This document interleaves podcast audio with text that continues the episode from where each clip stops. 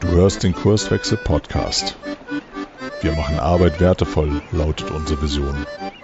Im Podcast sprechen wir über lebendige Organisationen, den Weg dorthin und die Nutzung von modernen Arbeitsformen.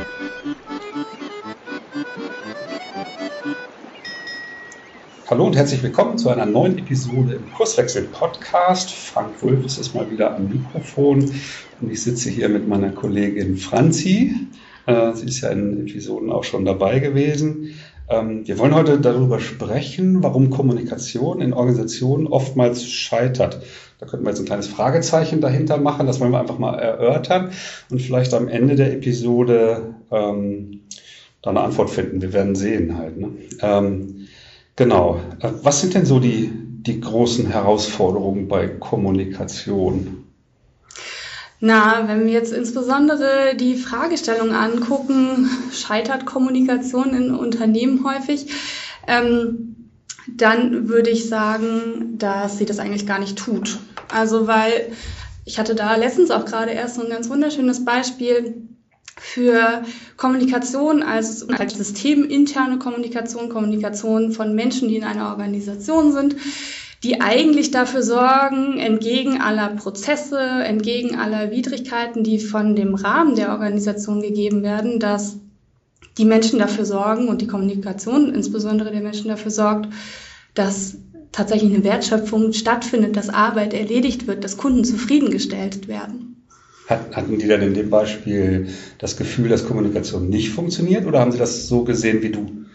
Ja, das war tatsächlich der Aufschlag, weswegen wir überhaupt ein Gespräch geführt hatten, weil das Thema tatsächlich war, wir müssen über unsere Kommunikation im Team sprechen, wir müssen unser gesamtes Teamgefüge auch anschauen, weil irgendwas läuft an unserer Art, wie wir miteinander sprechen, nicht. Also wir haben bestimmte Informationen nicht oder wir sind nicht schnell genug oder es entstehen halt Konflikte. Und ja, genau, das war halt der Aufriss für das Thema. Und wir haben dann tatsächlich festgestellt im Gespräch, äh, dem ist gar nicht so. Also dass wirklich das, was gerade an Prozessen da läuft, eigentlich entgegensteht und dass die überhaupt so gute Arbeit leisten und so zufriedene Kunden haben, liegt zum Großteil daran, dass sie persönlich einfach ihre Kommunikationsbeziehungen sehr, sehr gut schon nutzen. Mhm. Ja, spannend. Ich, ich, wenn, wenn ich über Kommunikation nachdenke, dann fällt mir immer dieses Zitat ein äh, von Watzlawick, man kann nicht nicht kommunizieren. Ne? Ich kenne das schon total lange.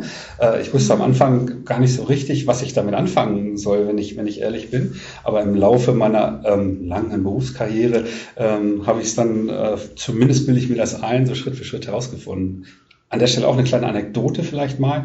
Ich war ja auch recht lange bei meinem alten Arbeitgeber in der Führungsrolle aktiv und da gab es mal seitens des Personalbereichs eine anonymisierte Umfrage an alle Führungskräfte mit der Frage, ähm, mit wie viel Prozent deiner Zeit betreibst du Führung?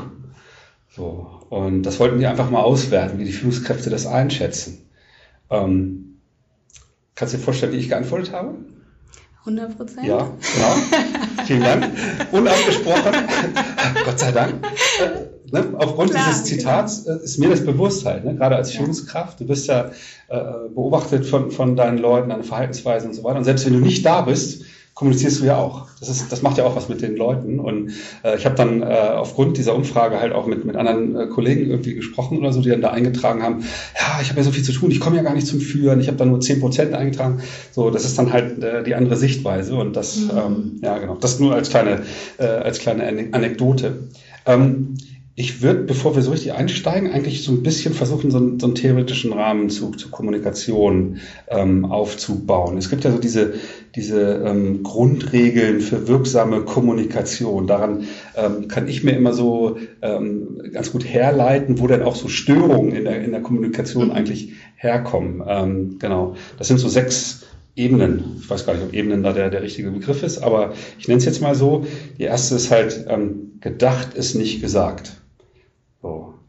Das heißt, wir Menschen überlegen uns etwas und ähm, vergessen vielleicht es auszusprechen. Oder ich, ich nehme irgendwie an, äh, dass der andere das doch genau weiß, aber es geht mir nicht über die Lippen oder so. Fällt dir spontan irgendwie ein Beispiel aus der unternehmerischen Praxis? Äh, naja, das ist natürlich mit Zielen oder ähm, wie auch Projekte erledigt werden. Also egal, was ich eigentlich tue. Wenn ich davon ausgehe, dass mein Kollege das in genau meinem Sinne schon tun wird, ich das aber nicht gesagt habe, sondern nur davon ausgehe, dass die Art, wie ich das erledige, schon irgendwie klug ist, und dann denke, ja, das wird meine Urlaubsvertretung oder wer auch immer halt schon in meinem Sinne genauso machen und dann hinterher feststelle, hm, Wahrscheinlich nicht. Hm, absolut. Da, da, hatte ich gerade irgendwie vor ein paar Wochen eine Situation in einer Retrospektive bei, bei einem Kunden, ähm, wo das Team in der Retro Gott sei Dank ausgesprochen hat, dass sie an ihre Führungskraft die Erwartung hat, dass bestimmte Eskalationsfälle von ihm ähm, sozusagen in der Organisation weitergetragen werden hatten das aber nie äh, wirklich ausgesprochen ne? und haben dann in dieser Retro gesagt, naja, wir haben doch an unserem Board äh, irgendwelche Störpins und, und so weiter angesteckt äh, und sind davon ausgegangen, dass die Führungskraft das wahrnimmt und dann sich diesem Problem halt irgendwie widmet. Ne? Ich habe dann die Frage gestellt, naja, hab, habt ihr ihm das denn gesagt? Ähm, nee, das haben sie dann äh, verneint. Äh, andersrum war es aber genauso, dass die Führungskraft gesagt hat, ähm, äh, ja, ich, ich bin davon ausgegangen, wenn ihr die Erwartung habt, dass ich halt irgendwie bei der Problemlösung unterstützen soll, dass ihr mir das sagt. Äh, auch die Führungskraft habe ich gefragt, hast du das dem Team denn auch nur einmal gesagt? Und er hat gesagt, nee. Ne, ich habe sie dann total gelobt, dass das dann in der Retro äh, dann zur Sprache gekommen ist. Mhm. Äh, und die haben dann daran verstanden, ah, wow, ne, ich darf nicht nur diese Annahme treffen, sondern ich bin auch herzlich eingeladen, das mal konkret zu formulieren, dass mhm. diese Erwartung im Raum ist. Ne? Ja. ja, genau. An der Stelle ist es halt in unserer Arbeit super wichtig, dass wir einfach alles Mögliche visualisieren auch. Ne? Also wir schaffen ja die Grundlage dafür, dass Dinge ausgesprochen werden, wenn wir zum Beispiel Boards machen, wenn wir uns irgendwelche ähm, Kommunikationsregeln an die Wand hängen. Da geht es ja nicht darum, dass die am Ende final da stehen, sondern darum, dass die Menschen einfach mal darüber gesprochen haben mhm. und sich ausgetauscht haben über ihre Erwartungen. Total. Okay, Ebene 2, wenn ich es dann ausgesprochen habe, ähm, also die Ebene heißt dann, gesagt ist nicht gehört. So, ne? Also ich spreche es aus, aber kann ich dadurch wirklich sicherstellen, dass so rein physisch ähm, das bei meinem Gesprächspartner angekommen ist. Ne? Ist auch interessant. Weiß gar nicht, ob mir da jetzt spontan ein Beispiel anfällt. Naja. Naja, wenn ich jetzt zum Beispiel, ähm, das hatte ich letztens erst in einem Gespräch mit einem Kollegen, ich habe zum Beispiel über einen Kontext gesprochen, der aus der Systemtheorie kommt, also relativ komplexes Thema irgendwie, und bin davon ausgegangen, dass mein Gegenüber das verstanden hat, in dem Sinne, wie ich das, also auch gehört hat, wie ich das gemeint habe. Mhm. Und hinterher haben wir festgestellt, als er das dann ähm, für sich verschriftlicht hat, mh, hm, das war auch nicht so. Mhm, genau. Ja, das ist dann schon die, die, die dritte Ebene, können wir direkt zusammennehmen, ne? weil gehört ist nicht gleich verstanden. Mhm. So, ne? Das spielt da rein, auf ja, jeden Fall, genau. genau. Ne, bei, äh, bei ähm, gesagt ist nicht gehört, das äh, wahrscheinlich ist da eher so damit gemeint, äh, ich nuschel so vor mich hin äh, und es ist allein von den Tönen oder so gar nicht bei meinem Gesprächspartner angekommen. Ne? Auch da, dem könnte ich vorbeugen, äh, indem ich halt frage, ne? hast du das, konntest du das akustisch überhaupt richtig verstehen, was ich gesagt habe? Zum Beispiel Telefonkonferenz oder äh, ähm, äh, Videokonferenz, einer sitzt im Auto und, und so weiter. Ne? Das, das weiß ich nicht, ne? ob das wirklich durchgedrungen ist halt. Ne? Ja. So, das ist schon naja, oder aber auch das Beispiel, wenn wir, ähm, das hatte ich letztens erst in einem Buch gelesen, wenn wir mit ähm, hat einer Führungskraft mit einer Mitarbeiterin gesprochen und da war das Thema, dass äh, die Führungskraft die Mitarbeiterin eigentlich loben wollte, hat dafür aber gesagt vorher, ah ja, ich weiß, in der Vergangenheit war das halt nicht so gut und es ist jetzt total super. Die Mitarbeiterin hat aber überhaupt nicht die Verbesserung oder das Lob gehört, sondern nur den ersten Teil, wo es nicht so gut war. Also genau. man kann es tatsächlich physisch auch hören, ohne es kognitiv in den genau. Kopf zu kriegen, sage ich mal. Absolut, ja, genau. Und das, was du dann eben schon als Beispiel kommentiert hast, ist dann genau diese Ebene gehört es nicht verstanden. Ne? Also ich, ich erzähle Dinge, irgendwelche Zusammenhänge äh, und gehe davon aus, äh, meinem Gesprächspartner wird das doch genauso klar sein wie, wie mir. Äh, dem kann ich natürlich auch irgendwie vorbeugen, indem ich sage, Mensch, äh, vielleicht auch in einer, in einer Führungskraft-Mitarbeiter-Beziehung oder unter Kollegen und so weiter, dass ich sage, Mensch, mir ist total wichtig, äh, dass du, dass du, dass wir da das gleiche Verständnis haben. Vielleicht kannst du nochmal deine Interpretation oder dein Verständnis zu diesem Thema einfach nochmal zusammenfassen, ne, damit ich ein Gespür bekommen kann, äh, ob wir da so auf, auf einer Wellenlänge sind oder so. Das wäre schon so eine Formulierung, um den anderen äh, einzuladen, äh, einfach auch nochmal zu formulieren und zu überprüfen, äh, passt das denn so zusammen? Ne? Ja. Äh, was mir da tatsächlich irgendwie sehr geholfen hat in der Vergangenheit auch, ähm, dieses Sagen, warum ich etwas frage, einfach auch meinen Kontext und meinen Hintergrund einfach mal für mein Gegenüber aufzumachen und den Kontext zu erläutern, indem ich zum Beispiel Fragen stelle oder Dinge sage.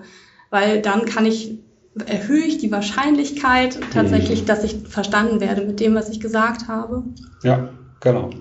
So, springen wir weiter. Drei Ebenen haben wir noch. Nummer vier wenn ich es dann verstanden habe. Aber verstanden ist nicht gleich einverstanden. Ne? ähm, ich habe vielleicht das gleiche Verständnis, ne, dass ich sozusagen gebeten worden bin, mich um eine Aufgabe zu kümmern mhm. oder, oder ähnliches. Ich habe genau verstanden, was das meint halt. Mhm. Aber äh, das heißt noch lange nicht, dass ich halt auch voll dahinter stehe und äh, auch dieses Commitment abgebe, dass ich mich drum kümmern werde halt. Ne? Mhm. Also das Einverständnis. Ne? Und da kann ich natürlich auch ähm, sozusagen vorbeugen, ne? um zu sagen, kann ich davon ausgehen, dass wir da sozusagen auf einer Wellenlänge sind und bist du einverstanden damit, diese Aufgabe zu übernehmen oder so unter Kollegen ne? und, oder so. Ne? Das ist schon auch krass, sich das mal äh, so vor Augen zu führen, ne? dass das ähm, leicht zu Missverständnissen natürlich auch führen ja. kann. Naja, das ist ja auch der Klassiker in der Konstellation Führungskraft und Mitarbeiter, ähm, dass Führungskräfte natürlich vielfach davon ausgehen, qua ihrer Position, dass bestimmte Sachen einfach in deren Entscheidungsraum liegen und dass der Rest dann einverstanden ist mhm. und sich wundern, wenn dann irgendwie andere Dinge passieren. Mhm, genau. So, Ebene 5, einverstanden, ist nicht ausgeführt. Das heißt, ich bin zwar einverstanden, dass ein Kollege mich gebeten hat, ein To-Do zu erledigen und was auch immer, aber das heißt noch lange nicht, dass ich aus welchen Gründen auch immer, äh, das dann halt auch erledige. Ne? Es kann sein, ich schreibe es mir nicht auf, es kann sein, ähm, ich, ja, keine Ahnung, ich, ich werde doch irgendwie abgelenkt oder ich habe andere Prioritäten. Äh, so, ne? Also da ist eine weitere Störungsmöglichkeit in der Kommunikation. So, ne? Und äh, ja, vorbeugende Maßnahme wäre natürlich auch Nachfragen. Ne? Also gibt es irgendwie Probleme bei der Umsetzung oder melde dich doch mal, wie weit du bist oder ähnliches, ne? was nicht mit Kontrolle, so, ne? Führung, gleich Kontrolle oder so, äh, ähm, gleichzusetzen ist, selbst unter Kollegen, deswegen versuche ich es ja. eher auf der Ebene zu erklären. Äh, ne, wenn, ich, wenn ein Kollege sagt, ich kümmere mich drum, äh, kann ich natürlich davon ausgehen, wir Haken dran, der wird das dann machen. Äh, aber vielleicht ist ihm das nicht genauso wichtig wie mir halt. Ne? Mhm. Ja, krass. Ja, letztlich ausgeführt ist nicht beibehalten. Es gibt Dinge, die vielleicht einmalig dann halt irgendwie erledigt werden, aber der Wunsch ist eigentlich ursprünglich vom, vom Absender der, der Information oder des Wunsches, ähm, dass das vielleicht dann zu einem Standard wird oder dauerhaft irgendwie beibehalten wird oder so. Ne? Und auch da kann ich nur sicher gehen, äh, indem ich halt irgendwie nachfrage halt. Ne? Hat das denn gut geklappt? Äh, ähm, macht das Sinn, wenn wir das dauerhaft so machen äh, oder, oder ähnliches? Ne? Nur dann kann ich äh, sozusagen mit die Verantwortung äh, dafür übernehmen, äh, dass es dann halt auch beibehalten wird, ne? was da auf den Weg gebracht wurde. Ja, krass. Ja, ich finde, das macht ganz schön deutlich, wie lang eigentlich die Kette von Informationen ist an der Stelle. Und wenn wir innerhalb von Organisationen kommunizieren wollen, ist das natürlich was, was ein unheimliches Maß an Komplexität einfach mit reinbringt. Also eine Ebene davon. Mhm, genau. Ja, ja, ist schon, ist schon anspruchsvoll. Ähm, ja, gucken wir noch mal weiter. Ähm, Jetzt, jetzt ähm, wird mit Kommunikation werden ja bestimmte Ziele verfolgt halt. Ne? Da, ähm, vielleicht kannst du mal irgendwie beschreiben, wie denn Informationen ideal, ideal, idealerweise durch eine Organisation so fließen. Naja, idealerweise fließen sie immer und überall. Das ist ja genau der Hintergrund von Kommunikation. Mhm. Also Kommunikation oder Organisation als System leben von der Kommunikation, die innerhalb der Organisation stattfindet. Und das heißt, dass die eigentlich nonstop immer da sein müsste. So und es gibt natürlich ähm, Lenkungsversuche, die zum Beispiel durch Prozesse oder irgendwelche Kommunikationsregeln oder durch ähm, Hierarchien zum Beispiel gibt es halt einfach Vorgaben, die häufig fachlich gemacht sind ähm, die auch Sinn machen, wenn man äh, bestimmte Bereiche sich herauspickt und dann exzellent darin werden möchte, also sowas wie so eine Professionalisierung anstrebt, dann ist das ähm, ein sinnvolles Unterfangen. Ähm, aber genau sinnvoll, das ist eigentlich der entscheidende Punkt dabei, weil sinnvoll, äh, äh, sinnvolle Kommunikation führt dazu, dass sie den Erfolg eigentlich ausmacht oder zu dem Erfolg führt, den wir eigentlich wollen. Ähm, ich hatte es vorhin ja schon mal angesprochen, es wird ein bisschen deutlich, ich bin ähm, ein ähm, Freund von Luhmanns Theorien. Ähm, an der Stelle sagt Luhmann, dass Sinn eines der zentralen Medien von Kommunikation ist. Also über Sinn wird bestimmtes Verhalten und bestimmte Kommunikation wahrscheinlicher. Das ist sozusagen eine Art von Bahnung. Und wenn wir jetzt in Organisationen sind und natürlich erstmal, wenn wir diese sechs Stufen da im Hinterkopf behalten, dann müssen wir natürlich auch noch davon ausgehen, wow, da gibt es eine ganze Menge von Menschen, die irgendwie darin beteiligt sind. Also es gibt unwahrscheinlich viele Kommunikationsbeziehungen, das ist hochkomplex. Und was neben Prozessen oder ähm, Strukturen einfach dazu beiträgt, dass Menschen sich verstehen und dass sie vielleicht auch im Zweifel in dieselbe Richtung laufen und vielleicht das gleiche Produkt und die Dienstleistung und den Kunden im Auge haben, ist tatsächlich das kleine Wörtchen Sinn. Hm.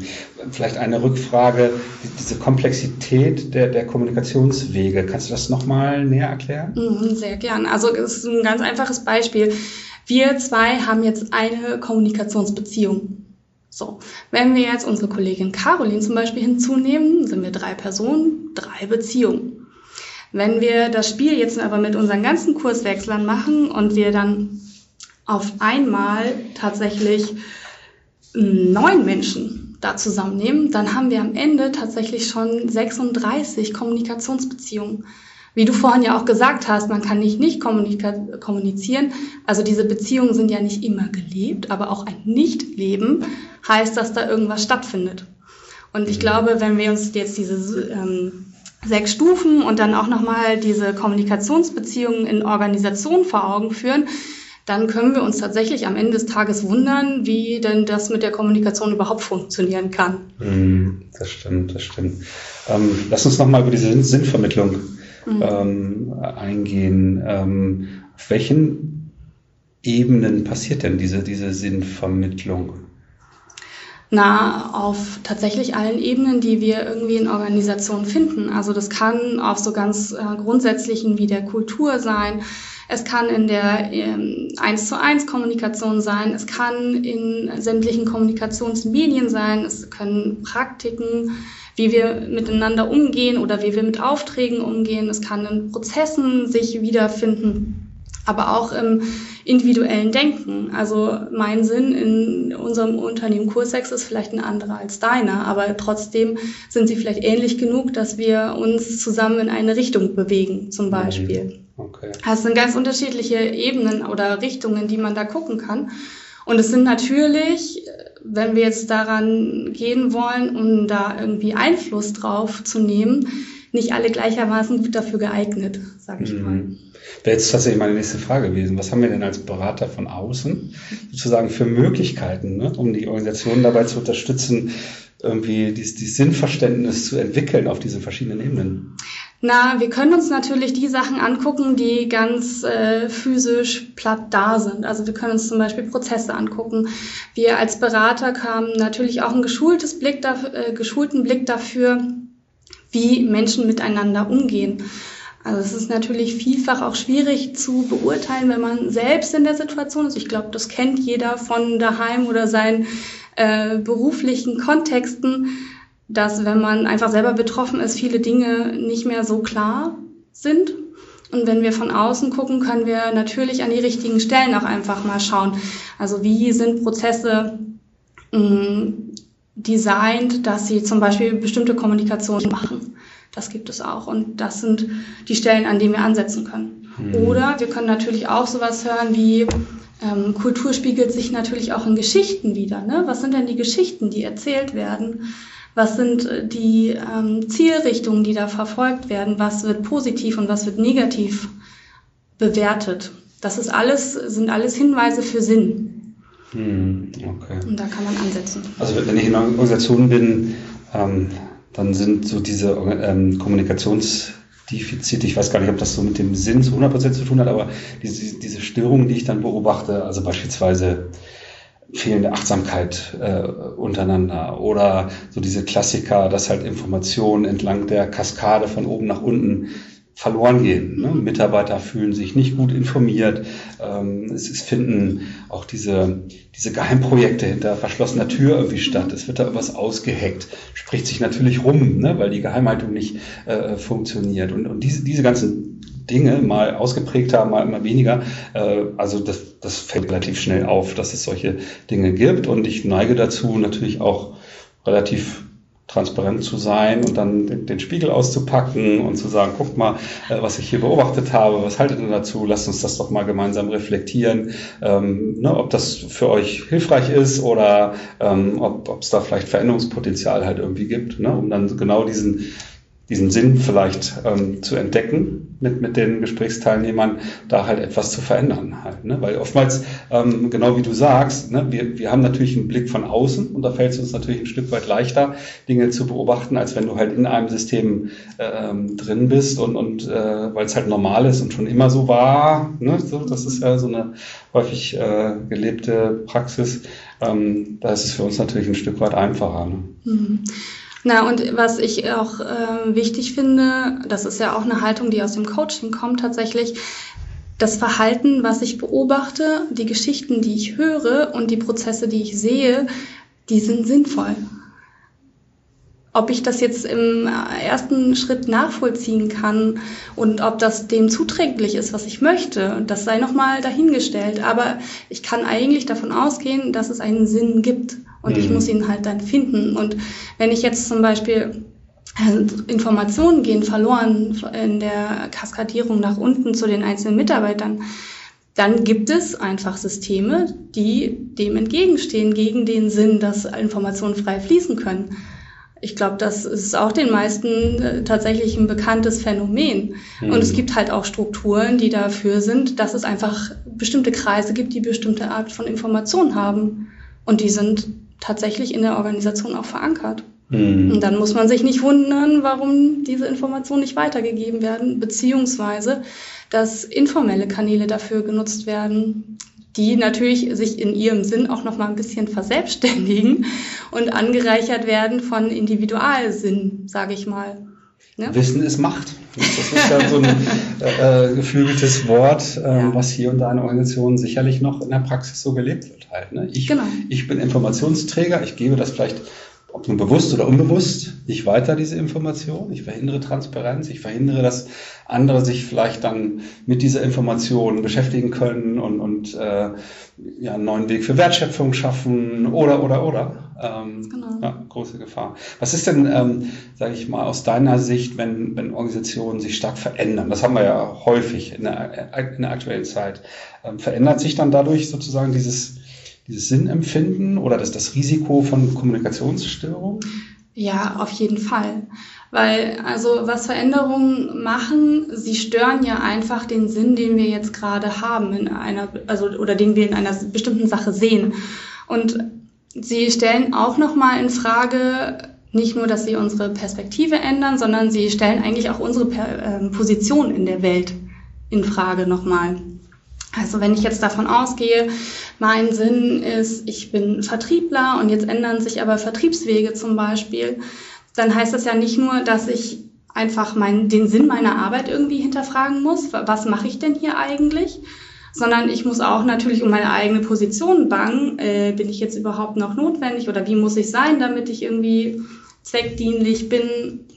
Das sind alles Fragen, die dann auftauchen, die in jedem Veränderungsprozess auftauchen glaube, jeder hat schon mal eine Absage von irgendeinem Job gekriegt oder immer.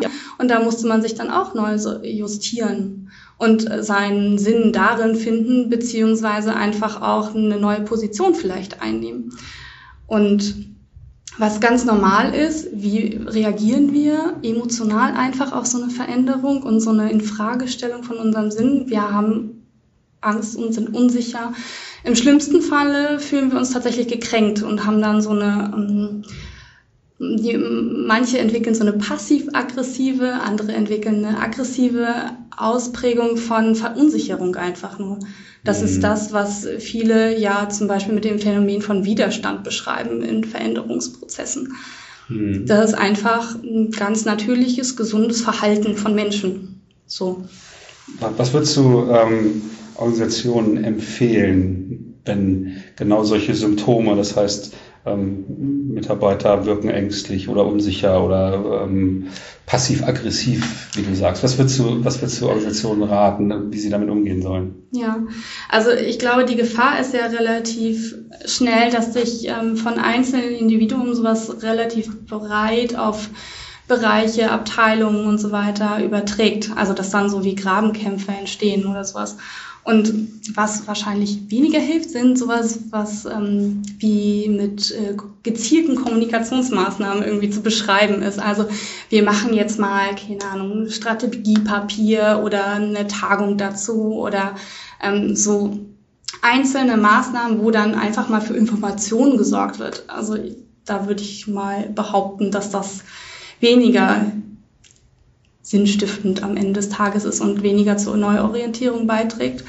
Ähm, vielmehr würde ich da sagen, dass ein Aus, ähm, Austausch und Zusammenschluss von Menschen wichtig ist. Also, dass man sich über seine Perspektiven irgendwie austauscht, dass man sagt, okay, da, das ist meine Situation, das ist die vielleicht von anderen und ich kriege eine Idee davon, okay, andere gehen vielleicht anders damit um und haben andere Interpretationen vielleicht auch der Veränderung. Und das kann dann tatsächlich verhandelt werden. Und dann können neue Deutungsversuche für einen neuen Sinn tatsächlich entstehen und das natürlich auch weitergetragen werden. Und das ist natürlich dann die Art und Weise, wie Veränderungen auch so ein Stück weit sich zu eigen gemacht werden. Ne? Also ich versuche mich da irgendwie zurechtzufinden, ich tausche mich mit anderen und deren Perspektive auf und ganz im Gehen nehme ich das ein Stück weit für mich an und merke es vielleicht auch gar nicht so. Und irgendwann habe ich mir da hm, meine neue Perspektive und meine neue Perspektion, äh, Pers meine neue Perspektive und meine neue Position in meiner Welt irgendwie erarbeitet und dann ist es schon gegessen und vorbei. Ähm, das ist tatsächlich dann der Punkt, wo es auch möglich ist, dass man wieder kreativ wird, weil in so einer Veränderung, in diesem gestressten, vielleicht auch ein bisschen depressiven oder aggressiven Zustand, kann eigentlich nichts Neues gut entstehen. Sondern wenn ich mich austausche und nicht nur meine individuelle Position da irgendwie verhandle, da entsteht ja halt auch ein soziales Netz. Und das ist eine der Grundbedürfnisse, ist eines der Grundbedürfnisse von uns Menschen, dass wir soziale Sicherheit haben und das entsteht an der Stelle durch den Austausch, durch die Kommunikation. Und wenn das tatsächlich passiert, dann werden wir wieder kreativ. Dann haben wir auch äh, diesen Antrieb und wollen aktiv werden. Wir wollen wieder mitgestalten. Das ist genau der Punkt, den wir eigentlich erreichen wollen. Dann. Hm. In der Organisationsentwicklung, in der Literatur wird ja oft davon gesprochen, dass Organisationen halt eben nicht aus Menschen besteht, sondern aus der Interaktion, also der Kommunikation zwischen den Menschen. Ne? Das heißt, ähm, äh, Organisationen sind sicherlich gut beraten, da ganz besonders hinzugucken und nicht den Anspruch zu haben, okay, äh, wir müssen ja nur, wenn wir solche Störungen beobachten, die Menschen irgendwie verbessern, genau wie du sagst, halt irgendwie, keine Ahnung, äh, äh, entsprechende Workshops machen oder Kommunikationsmaßnahmen auf den Weg bringen, sondern eben genau an dem organisatorischen Rahmen irgendwie zu arbeiten, dass die Menschen für sich selber einen Weg finden, sozusagen aus diesem Dilemma in Anführungsstrichen halt irgendwie rauszukommen. Ne? Weil ähm, das systemisch gedacht ähm, ist ja die, die Organisation genau der Rahmen oder ähm, die Ursache, könnte man sagen, äh, warum halt die, die Kommunikation genauso stattfindet und warum Menschen sich genauso verhalten, wie sie sich verhalten. So, ne? Und das ist sicherlich der Weg, halt Interventionen zu gucken, um den Rahmen äh, äh anders zu gestalten, da, damit die Menschen halt einen Weg finden, in den Organisationen ihre Kommunikation halt zu, zu optimieren. Genau. Ne? Ich glaube, das ist der, der Schlüssel. Genau. Ja, also ich habe ein ganz gutes Bild bekommen. Ich weiß nicht, wie es dir mhm, geht. Ja. Ähm, cool. Ähm, dann wie immer der Aufruf ähm, an die Hörer, wenn ihr irgendwie Fragen an uns habt oder Themenwünsche oder auch ein Feedback zu der Episode, dann, dann schreibt uns gerne. E-Mail-Adresse lautet Kurswechsel, äh, nee, falsch rum, podcast at kurswechsel.jetzt oder auch zum Beispiel über Twitter. Ähm, der Account heißt Kurswechsler. Äh, von daher, ja, dann machen wir einen Deckel drauf. Ich freue mich, dass das geklappt hat heute mit dir, Franzi. Ja, super. Vielen Dank auch. Ja, dann bis bald. Ciao. Folge uns auch auf Twitter unter @kurswechsler und diskutiere mit uns über agile Themen.